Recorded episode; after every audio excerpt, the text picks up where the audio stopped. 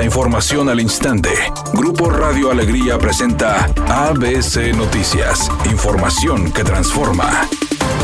Después de varias horas de trabajo, el personal de agua y drenaje de Monterrey reparó la fuga que se registraba en el acueducto El Cuchillo Monterrey, derivado de una falla eléctrica de la Comisión Federal de Electricidad, mega fuga calificada por las autoridades como un hecho histórico, ya que desde hace 20 años no habían visto un desperfecto de tal magnitud, situación que provocó que se perdieran 600 litros de agua por segundo. Juan Ignacio Barragán, titular de agua y drenaje de Monterrey, informó que los trabajos de mantenimiento ocasionaron que se detuvieran los equipos de bombeo, afectando 40% de la población principalmente en Juárez, Guadalupe, Apodaca, San Nicolás y García, por lo que cinco equipos de bombeo en el acueducto El Cuchillo Monterrey fueron reactivados para abastecer a estos municipios que le suspendieron el servicio en su totalidad y reparar la mega fuga detectada desde el jueves pasado. Por otra parte, el funcionario estatal dijo que la expectativa es que para esta noche se tenga recuperado el flujo de El Cuchillo o la mayor parte de este y mañana comenzar a normalizar la situación. Proceso largo, lento y delicado, ya que si se le da demasiada presión de agua a la tubería, se corre el riesgo de una explosión interna que generaría un problema similar. Además señaló que se está sacando 2.500 litros por segundo de la presa Cerro Prieto y 720 litros por segundo de la boca para completar con el abastecimiento a la zona metropolitana, asegurando que estarán trabajando este lunes 119 pipas de agua y 74 más están por llegar en el transcurso de esta jornada y llegar a un total de 191 con prioridad en los hospitales. Finalmente destacó que se han realizado 363 inspecciones en distintas zonas del estado para detectar tomas clandestinas, contabilidad contabilizando 106 clausuras y se han aplicado multas económicas y 910 reductores de presión.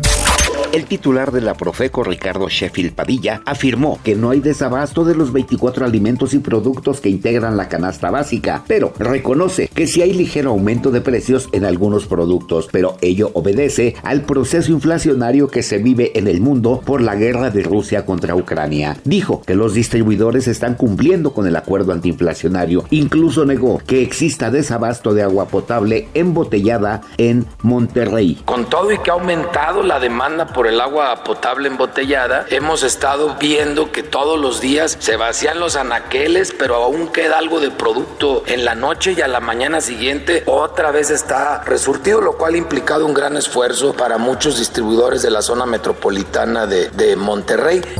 Editorial ABC con Eduardo Garza. Samuel ya se la sentenció al sector residencial de las misiones en Santiago, Nuevo León. Les va a cortar el agua con la que riegan sus campos de golf si no comprueban que el agua que usan es de reuso. La advertencia ahí está, falta la respuesta de las misiones y el cierre de parte de la autoridad.